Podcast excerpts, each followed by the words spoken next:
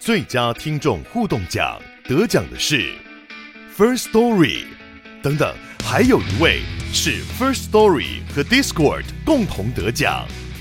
First Story 最新推出的 Discord 整合功能，是为听众管理新标杆，将拥有会员资格的听众自动加入 Discord 群组。这不仅减少创作者的负担，也为听众带来丰富的互动体验，获得全台 Podcaster 一致肯定。体验这个惊人的功能，立刻点击叙述栏连接，让你与听众互动更上层楼。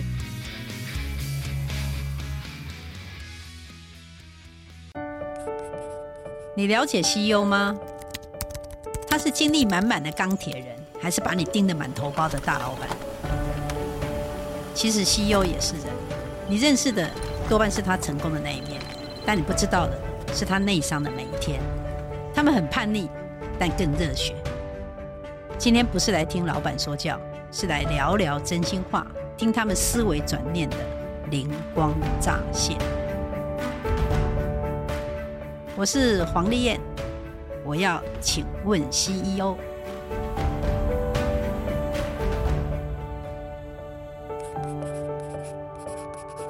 各位听众朋友，大家好，欢迎收听《闯天下》全新节目，请问 CEO。我是外商 CEO 内商每一天的这本书的作者黄丽燕，也是卫福中小企业 CEO 品牌领导学的创办人。过去我常接受访问。但这是第一次当主持人，也是在第一次做 Podcast 和大家聊聊天。做了近二十年的 CEO，有很多 CEO 的好朋友。但听众朋友不要担心，以为请问 CEO 这个节目是请大老板来说教，其实是要让他们来聊聊他们的秘密的，来说一说他们的真心话。因为经营公司、经营品牌的哲理，也都是他们在面对人生顺境逆境的哲学。在每个困难不容易的时刻，到底是什么样的思维让他们走出更宽广的道路？今天第一集我要请问的 CEO 是艾卡拉的执行长兼共同创办人 Sega 陈世佳，我们来欢迎他。呃，主持人 Margaret 您好，各位听众朋友大家好，我是艾卡拉的执行长 Sega。所以我们为什么要做这个节目呢？法国作家普鲁斯特说：“真正的旅程不是以相同的眼光看一百个地方。”而是以一百种不同的眼光去看同一片土地，所以我们邀请了各行各业，包括本土以及外商公司的 CEO，在节目里面和大家分享他们对品牌领导以及支持他们走到今天的人生信念。相同的议题，但多元的观点。我们期待和听众一起向群山举目，提高并且扩大我们的视野。这几年我在广告圈其实服务过很多的客户，哈。有大家很熟悉的品牌，不管是麦当劳啦、海尼根啊、斯柯达，但大部分都是 B to C 的哈。消费者对品牌的喜爱可以很快的去反映在销售的数字上面，但是 B to B 就是公司对公司的品牌就比较不一样，他们比较影响的是采购的窗口啦，或者说主管啊，或者总经理决策的时间流长也比较长，影响都比较不容易。那艾卡拉是一个我非常欣赏的 B to B 的品牌，也是现在最夯的 AI 公司。Sega 更是一个非常优秀的一个年轻的创业家，他毕业于美国的斯坦福大学，而且两千零六年就在 Google 台湾在开始落地找人的时候，Sega 就是唯二录取的，也是 Google 台湾的第三号员工。我真没有办法想象他这样的人竟然为什么要出来创业。那创业之后，当然没有大家想象的顺利哈。从最初当时做线上卡拉 OK 的平台，却发现版权错综复杂，而且很贵。两年以后呢，看好直播平台是下一个窗口，那就想说用直播社交软体做营运的主力，却打不过 YouTube、Facebook。但是二零一六年，原来跟他们是竞争关系的 Google，反而邀请了艾卡拉来做客户，最后成为台湾代理商。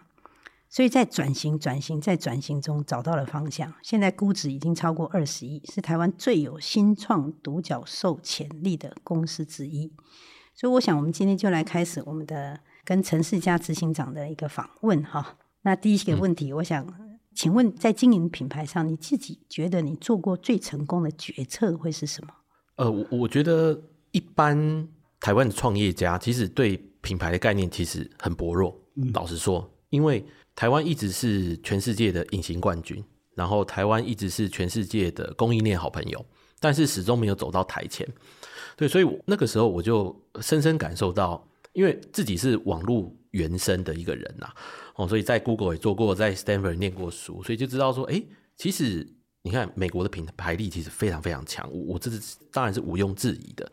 哦，所以其实经营网络公司要跟经营供应链其实完全不同的概念。我觉得在在品牌这件事情上面，我觉得最重要的是，光是你有品牌意识，你在台湾或者是在一些比较以制造业为重镇的一些市场，你就会显得很不一样。哦，所以这个就是我一开始就觉得，哎，艾卡拉这个名字一定要变成一个品牌，就好像你看 Google 它把自己的品牌变成是一个动词。然后放在英文字典里面，我觉得这就是一个成功的品牌。就是说，当大家都跟你说去 Google 一下的时候，那你就成功了。当你想要喝饮料的时候，你就马上想到一个品牌的时候，你就成功了。所以，它其实品牌一开始讲的就是一个新战略。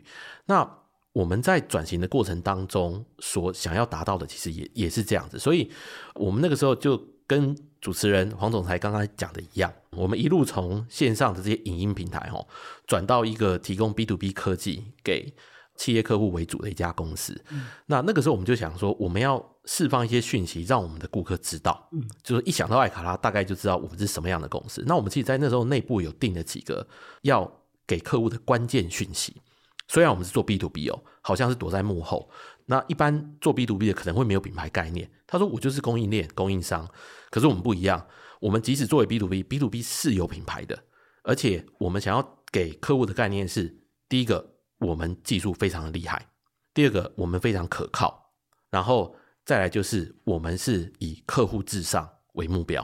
这样，所以我们那时候其实在内部就定了这几个很关键的讯息，就是说，一方面这几个讯息是我们经营内部品牌为主，就是说。内部的品牌意识其实是是很重要的。如果你的员工没有品牌意识，那你也不会呃，你对外呈现的品牌也不会是一个很强的品牌。所以我觉得在品牌经营这条路上，我们做了最正确的事情，就是第一个就是唤醒大家的品牌意识，知道说 B to B 公司也是要有品牌的。对，所以我我觉得这个是我们在后续经营整个品牌一个非常重要的一个起点。哦，这是我除了 B to C 的。客户以外，很少有一个 B to B 的客户能够这么清楚的了解，说要把品牌意识给唤醒，这真的是非常非常不容易。嗯、那可不可以也请问一下，嗯、那在这个经营的过程里面，你有没有做过任何一个你觉得很失败的一个决定呢？在这个品牌上面？嗯嗯，我、嗯、我觉得就是艾卡拉，其实在整个转型的过程之中，我觉得我回头看，我会小心的一件事情就是不要创造出太多的品牌。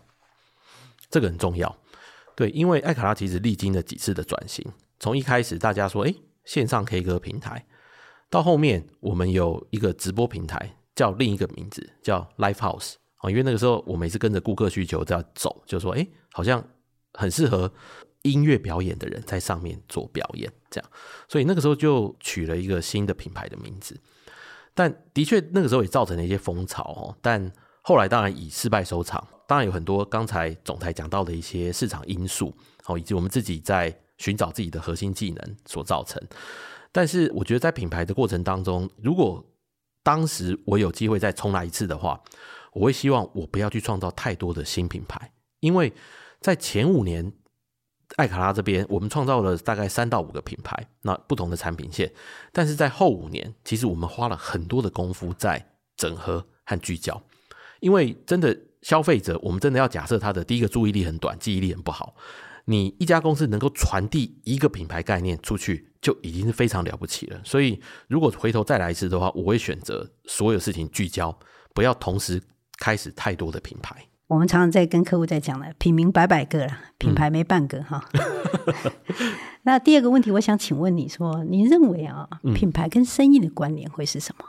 我我觉得品牌是长期。生意是短期、短期、短期加短期，所以品牌就像是马拉松。那生意呢？它其实像一次一次的短跑。说穿了就是说，如果即使是在数位的时代，我觉得也是一样的。因为我们举一些以科技公司的例子好了，就是说，无论是 Google 或 Facebook 或者是呃 Amazon，会发现，诶，他们在原本的核心事业做起来之后，他们想要去做任何其他事情，几乎都很快就可以一脚跨过去。这当然，数位产业它本来就有这种规模效应和外溢效应，本来就有。但是我我觉得重要的就是说，他们在既有的成功基础上面变成一个品牌之后，后续他们在推出新事业的时候，其实他们的摩擦力，那种看不见的摩擦力，是一开始就比人家低的，因为他已经用品牌的力量在助攻了。同样一款饮料，如果是可口可乐来出，或者是跟台湾 local 的品牌来出，大家就会直觉就会觉得哇，那个品牌力是完全不一样的。因为消费者其实对品牌的认知含有一些隐含的假设哦，比如说他们听到这个品牌就觉得说这个是可以信赖的，在网络上可能是 Google 的搜寻引擎，在实体的世界可能是麦当劳，所以大家就会觉得哎，吃素食，吃素食就去吃麦当劳。所以你会发现。在这样子的品牌很强的情况之下哦，麦当劳可以做各式各样不同的实验。它可以在台湾推出咖喱饭，他可以推出一些就是我们一看就觉得哦，不是很想吃。可是你想想看，会不会损及它的品牌？其实不会。但是他就有这个本钱，所以品牌是一个看不见的本钱，它可以去做更多的尝试。哦，但是却核心的这些社群消费者却不会形成那个脱离的这种状况，对，所以我觉得品牌其实你持续经营下去，哈，它就会形成一个复利的效应，它其实是有看不见的复利效应在里面，就是说，诶，艾卡拉出品，哦，一定它可以是值得客户信赖的，他们的技术团队很好，那随时找得到人，大家就会有这种既定的印象在里面，所以，呃，我觉得那这些东西不见得是。第一时间就落实在每一个产品上面，但是当艾卡拉推出新产品、新品项的时候，大家就会含有对里面的隐含假设在里面。所以品牌是马拉松，但是我觉得生意就是一次一次的短跑，不断的尝试，然后再找寻成功这样子。嗯，那可是很多的中小企业都跟我讲，哎，嗯，就是说，哎，总裁，那个我觉得生意是很必须的，最好天天都有。嗯，那、嗯啊、品牌哈是奢侈品，嗯，最好是有钱再做。那你怎么想？嗯我我觉得台湾产业的思维一般是这样，因为我们制造业、电子业，甚至于最早纺织业起家，都是供应商的角色，大家都会觉得没有直接面对消费者这种巨大需求。可我觉得时代改变就是在这边，因为以往这些供应链他们是只要面对 B to B 的上下游的供应商，可是现在他们被迫，无论是因为供应链洗牌，哦，或者是整个地缘政治改变，他们现在被迫要面对直接面对消费者。那我觉得现在大家的痛就是。诶，那我要怎么经营品牌？我在全世界的市占率，在欧美的市占率是百分之九十几趴，可是没有人认识我这个品牌。我可能是做扣子的，可能做零组件，可能是做潜水用具，可能是做拖鞋。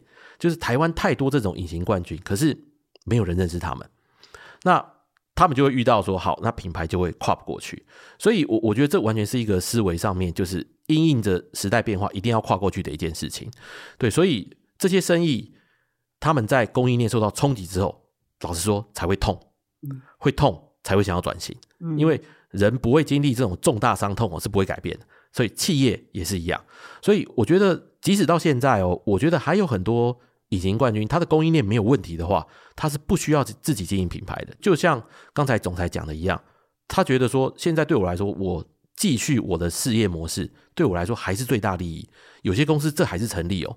可是最近当然是因为疫情断裂，然后地缘政治，的确供应链洗牌，有些人被迫要面对，直接面对市场，想要做转型，想要提高自己的毛利。这个时候没有品牌的思维，其实就是他们第一个遇到的挑战。嗯嗯。那你在领导团队的时候，你做过最困难的决定是什么？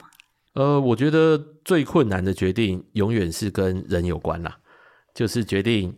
谁该留下，谁该走？这件事情是领导人永远的难题。哦，因为作为一个组织的领导人，你知道你要做对组织最大利益的事情，可是这些事情，第一个有的时候并不符合你个人的喜好和感受，再来就是并不符合某些个人的利益。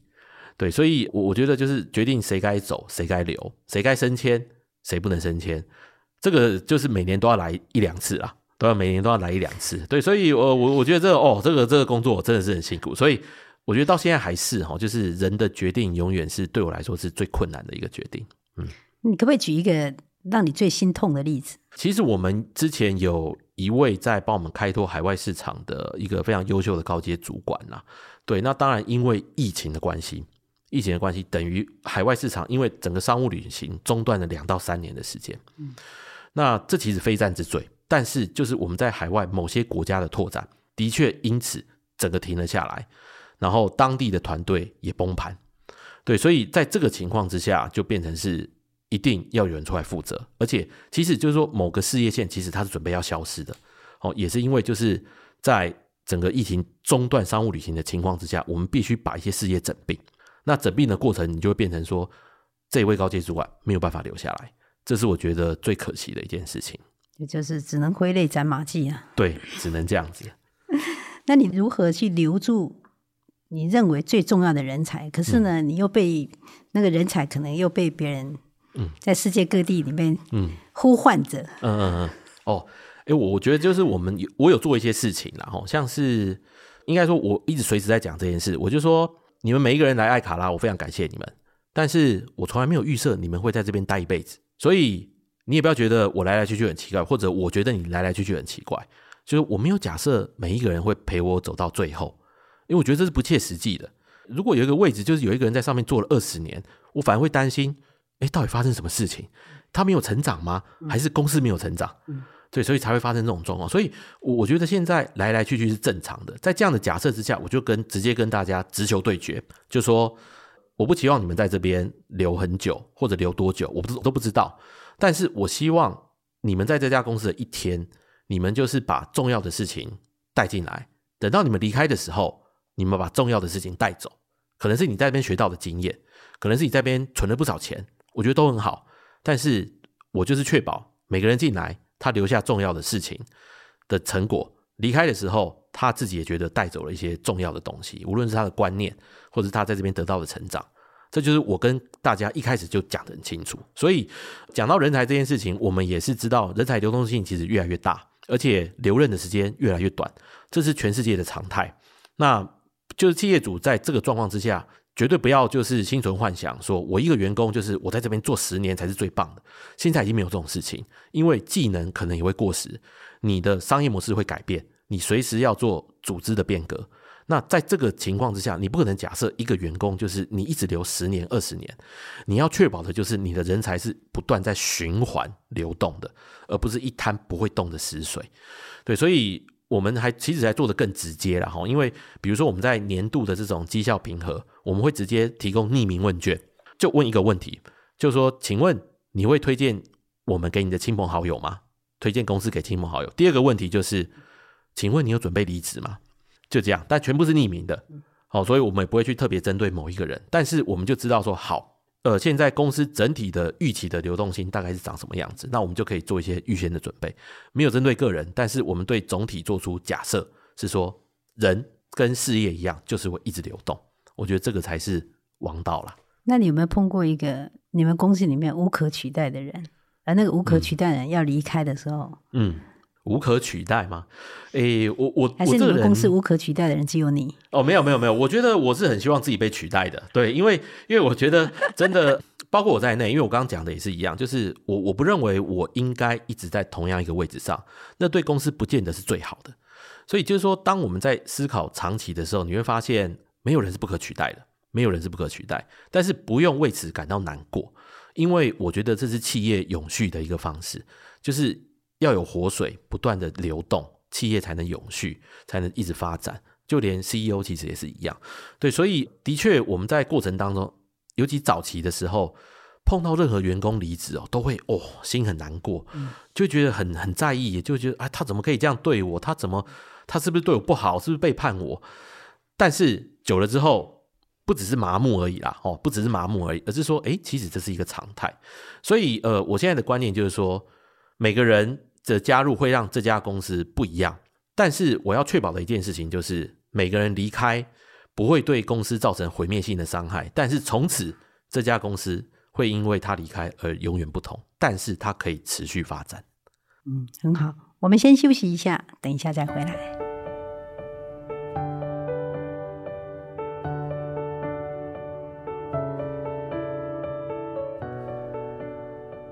欢迎回到节目。今天我们邀请到的来宾是艾卡拉的执行长兼共同创办人 Sega。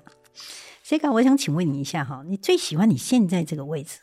嗯，跟哪一个部分呢？啊？呃，老实说是没有，哦，因为 因为我我其实跟蛮多朋友在开玩笑啦，就说 CEO 真的是世界上最糟糕的一个位置哦，因为所有的事情最后的矛头就是你，无论员工出了什么事情，营收掉了多少，或者是任何任何不可预期的意外出现，都是你要负责，因为责无旁贷，因为你就是那个带头的人，无论这家公司出了什么样的事情。最后的责任就在你身上，哇！然后以前可能会觉得说，哎，CEO 好像自己就是老板。其实你发现当了 CEO 之后，才发现 CEO 的老板更多。对，因为现在员工也是你的老板哦。因为我们在讲雇主品牌，是要把员工当成顾客一样的顾客体验在做哈。所以其实 CEO 这个角色，呃，我觉得老实说啦，哈，有时候开玩笑，真的觉得这世界上最烂的工作。然后你没有办法休息，因为你的工作就是。你生活的一部分，所以没有所谓的工作和生活平衡。那当然，我我觉得我在过去几年讲到最喜欢的这个工作的一个地方，就是我觉得自己成长了很多。我觉得自己成长很多，这个是我相信无可取代的一个经验。对，因为站在 CEO 这个位置，你会被逼迫要去踏出自己的舒适圈，然后看不一样的风景。应该说。做到这个位置，你就突然看到不一样的风景了。所以，其实换位置、换脑袋是很正常的。哦，换位置、换脑袋是也是必要的。因为当你看到的风景是全整个局的时候，你的思考不能跟一般的员工或主管一样，你一定是要整家公司考量。即使有人不谅解你，你一定要很清楚知道说，你做的决定是对公司整体最大的利益。所以，我觉得总结来说，就是当 CEO 其实让我学会这件事情。就是不是局部优化，而是整体你要去优化它。这真的就是标准的工程师的思维哈，就是从我们是单纯只是想说，你做 CEO 应该是很开心啊，很爽啊，那个有地位有司机啊，然后那个人家看到你都会敬礼。结果他的结论竟然是说我成长很多，而且不能局部优化，要全部优化。对对对，真的真的是这样。这样子，你觉得你们公司的人还想要接你的位置吗？呃，我觉得我现在自己是没有司机啦，然后我也觉得我跟员工相处其实比较像是朋友啦，对啊。但是如果也许以后配司机，大家会比较想要接这个位置。听到你讲说你那个位置那么糟，不过我相信啊，不过 CEO 是这样哦，他们真的可以看到的风景区是真的跟别人很不一样的哈。我记得那个达文西有讲过一句话哈，嗯嗯，他说只要你尝试过飞呀。嗯，日后你走路，你都会遥望天空，嗯，因为那是你曾经待过，嗯，并且想渴望回去的地方。嗯，所以我想，因为你 CEO 看到的风景是很不一样，我相信这也会是很多年轻人很希望能够看到的风景。达文西是我最喜欢的一个历史人物。哦，终于有一点小交集了。那你有没有最常问自己的问题啊？嗯，每天的时候，我觉得有一个问题是一直反复产生的。就是说，如果再重来一次，还要不要创业？对，但是我每一次我都会重新问自己，因为创业路上其实永远都会遇到困难，每天都会不同的困难出现。每出现一次，就是会想说：“哦，天啊，到底这这些什么时候才会结束？”就会忍不住去问自己：那重来一次的话，还会不会创业？哦，就就一定会连接到这边来，就说啊，如果我现在是不用担这些责任的话，我是不是就哦过得轻松自在？人生会不会有点不一样？可是我每次得到的答案都是，我想应该还是会创业吧。对，我觉得这就是这就是某一种必然的结果啦。因为我我觉得会创业的人，他的我我也是后来透过自我的觉察，或者是跟很多的 CEO 聊天之后，你会发现会创业的人其实他是有一种特殊的性格的，是有一种特殊的性格的。所以，当然我现在是 CEO 的位置，那同时也是一个。公司的共同创办人，所以其实是有两个角色啦。但是我我觉得共同创办人或创办人跟 CEO 他还是有稍微有一点分别，还是有一点分别的。对，所以那我现在兼任这两个角色的这个同时这个状况，其实我最常问自己的问题还是走到那个原点，就是重来一次还要不要？那我会觉得还是蛮值得的。就是虽然你遍体鳞伤，但是你可以跟人家说我是打过仗的，我就是这么屌。因为我就打过仗，我真的上过战场。那我觉得这个是，反正我以后也会只剩一张嘴嘛，哈。所以以后那就是留下这些故事跟女儿去讲。对，我觉得，哎，那这就是我人生的意义啊。哦、嗯，你刚才也特别提到说，创业的人都有一个特殊性格，那个是什么？嗯、我觉得那是一种渴望。他无论是渴望自己的产品很多人用，他渴望要变成一位亿万富翁，或者他渴望要改变这些世界，他觉得不公平的一些地方。我我觉得创业家的这种特质是在于内心的，他有一股渴望，无论这个渴望是好坏大小，或者是选择的题目都不一样，但这都没有关系。但是我觉得创业者的共同点，尤其是那些真的坚持到最后的。就是他内心有一股渴望，是他的动力，否则不可能支撑下去。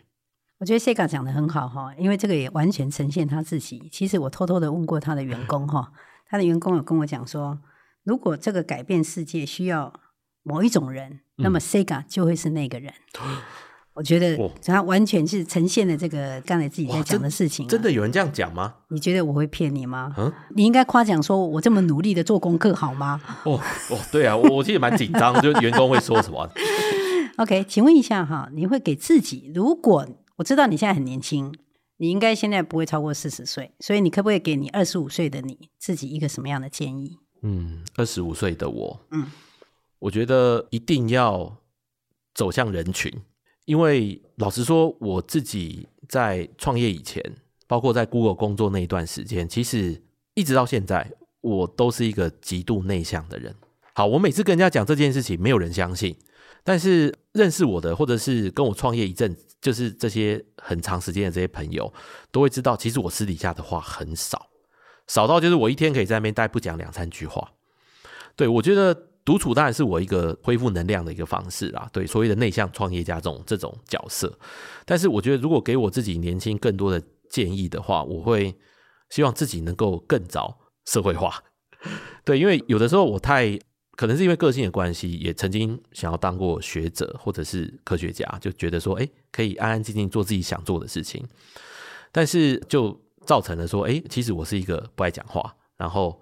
不走向人群的人，那我给自己更早的建议是，我觉得在无论在现在或者未来的时代，与人交流是非常重要的。我觉得在创业的这一段过程之中，大家或许会觉得很意外，就是一个 CEO 居然会这样讲。可是这对我来说是一个功课，它是我的一个功课。那我会希望自己更早开始做这个功课，就是更早学会怎么去交朋友，就是跟人家讲一些乐色话或者这样。我我觉得这个是。我也会希望自己的下一代真的赶快去社会化，然后不要待在一个同温层里，尤其是在这种演算法决定的这种时代，千万不要待在同温层里面，去广泛的接触，更多的接触。我觉得这就是年轻的本钱。嗯，非常好哈。我想请问一下哈，影响你最深的一两本书会是什么样的书？第一本是 Jim Collins 的这本书，就是从 A 到 A Plus。对，因为。老实说，我很多东西哦都是从书中去找答案，因为我自己并没有受过正式的创业的训练也好，管理的训练也好，当主管的训练也好，完全都没有。我就是一个很单纯的工程师出身，所以我很喜欢从书去找答案。那这本书它很早就出版了，可是我是在我记得是在二零一六年前后，我那时候才看，所以算是很晚了。但那个时候其实已经累积了一定的创业经验，然后身上已经受了很多伤了啦。哦，就是很多伤痕在身上。看了这本书之后，就觉得得到救赎，因为他其实讲了一些很简单的概念，可是是一个很长期的一些观念哦。但是因为创业哦，因为中间的起伏实在太大，大到你会怀疑人生，嗯，或者是你坚持的价值观到底是不是正确的？比如说，你真的要思考这么长期吗？你真的要这么注重长期利益，而不是冲短期之后赶快就捞一票一走了之吗？有的时候，就是当你失败、遭遇挫折的时候，你会去质疑自己这个最基础的一些人们认为是正确的价值观。所以，呃，看 Jim Collins，其实他就讲了一些观念，比如说，他发现卓越的企业，他的 CEO 不是最聪明的，不是学习力最好的，而是那些坚持最久的人。哦，这就是台湾人讲的，就戏棚下站久了就是你的。就说，诶，这种传统智慧，我们小时候听长辈讲讲讲讲，你说到底真的还假的？那这个观念会不会随着时代而变？会不会就是说，现在大家越来越短视近利，会不会有些观念是错的？我们一定都会这样质疑。但是看了 Jim Collins 这本书之后，他其实就讲了说，他透过实证研究的方式，他去证明这件事是对的，而且他是梳理了几十年来企业的发展的高高低低。哦，那另一个大还例子，比如说，他就想证明了运气这件事情到底存不存在。哦，那就有的人说，啊，你成功就是好运啊，你就是金汤匙，你就是怎么样中乐透什么一堆。好，Jim Collins 就去证明，他说那些最后活下来的成就卓越的企业，他们的运气甚至于还比那些原本好的企业还要差，他们遇到的倒霉事情还比较多。所以你说这些人成，他就打破了一个迷思，说。成功的人叫做一定耍了什么小诡计或手段，他才会成功。他证明了这件事是错的。他证明了这些人是因为坚持下来，而且有一些特质，比如说他不固执，而且他是以长期的价值为信念在经营公司，所以他最后成功了。他用科学证明了这件事，所以这本书对我来说就是一个救赎，因为他对于我对整个世界如何运作，就是我可以更有信心，因为我觉得这很重要。他同时也可以就是直接的带到我对内心的一个自信，这样子，这是我觉得第一本对我影响很大的书。那第二本可能稍微近代一点哈，就是桥水基金的创办人就是 Ray Dalio，他出了一本叫《原则》的书。哦，那我当时看到这本书，我就觉得，因为我就看原文的，哦，那我就觉得很怪，我就说哇，怎么会有人这样写书？它是条列式，它是一本条列式的书，诶，我就说哇，这种书最好是有人会看。我翻一翻就哇，这真的是。很厉害，这个这个人是高手，因为他非常有系统的把自己的原则写下来，然后是我想应该有至少几百条。那这个事情就给我很大的启发，因为我刚刚讲的 Jim Collins 的书，它证明的是一些外界的因素，外界的因素是世界是怎么运作的。可是 Ray Dalio 这本书，它讲求的是内在，它就是要你去问自己，你自己经营公司的原则是什么。所以受他这本书的启发。之后，我读完大概一两年之后，我写下了自己两百多条的原则，然后写成一份 Sega 的使用手册，然后给我的员工看，就说我喜欢什么，不喜欢什么，我倾向什么，不倾向什么，我的盲点是什么。所以，我觉得这一本原则这本书就让我从外界走向自己内部，去知道自己到底要什么，然后想成为什么样的人，想把这家公司塑造哪些原则。对，所以我觉得这两本书是一个外在，一个内在，影响我最大的两本书。这很不容易哈，尤其还能够一个 CEO 愿意把自己完全打开，然后写一个使用手册给所有的员工，我觉得这是需要勇气的哈。那那个 Ray Dalio 他自己有做超绝静坐，嗯、你有没有做？哦哦，是吗？这个我不知道。我的方式是去公园走来走去啦，然后洗澡的时候就会冒出很多的 idea 这样子。哦，OK OK，那很好。你刚才讲讲讲那个 A 到 A 加的时候，其实。这本书其实他好像有出了好几本书哈，他好像有特别提到引导者的心到哪里，成就就到哪里。对，没错。这本我想这句话应该也是你自己的，我觉得完全是，我觉得完全是因为这其实是我一个自己有的时候会拿出来讲的座右铭。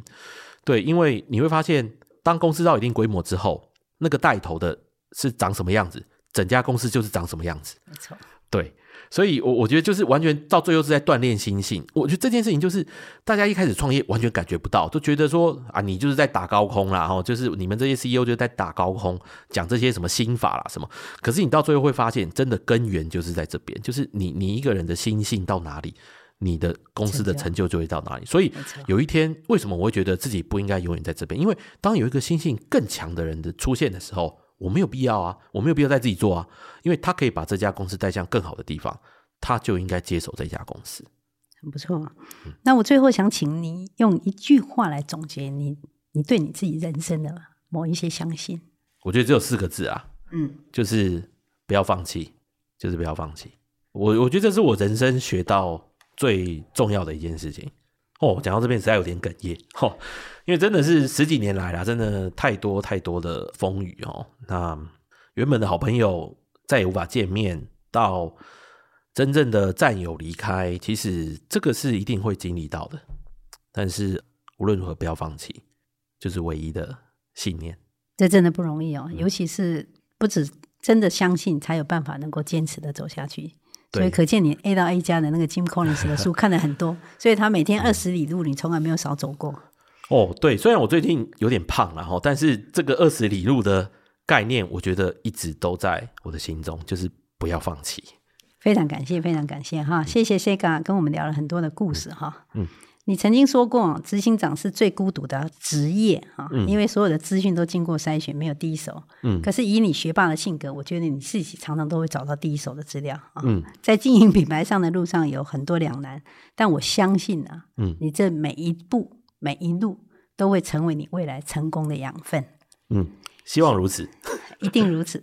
谢谢听众的陪伴。请问 CEO 这个节目希望带给大家更多元的视野。所以在这里是没有所谓的好坏对错，每一件事情都有不同的观点。希望大家能够对相同的问题有多元的观点，并且走出更宽广、更喜欢的道路。我们的节目的更新时间是每个月第二和第四个礼拜一的下午四点，请听众朋友追踪闯天下，或者你有什么问题也想请问 CEO。也都请欢迎留言给我们，下次见面，拜拜。谢谢主持人，谢谢各位听众朋友。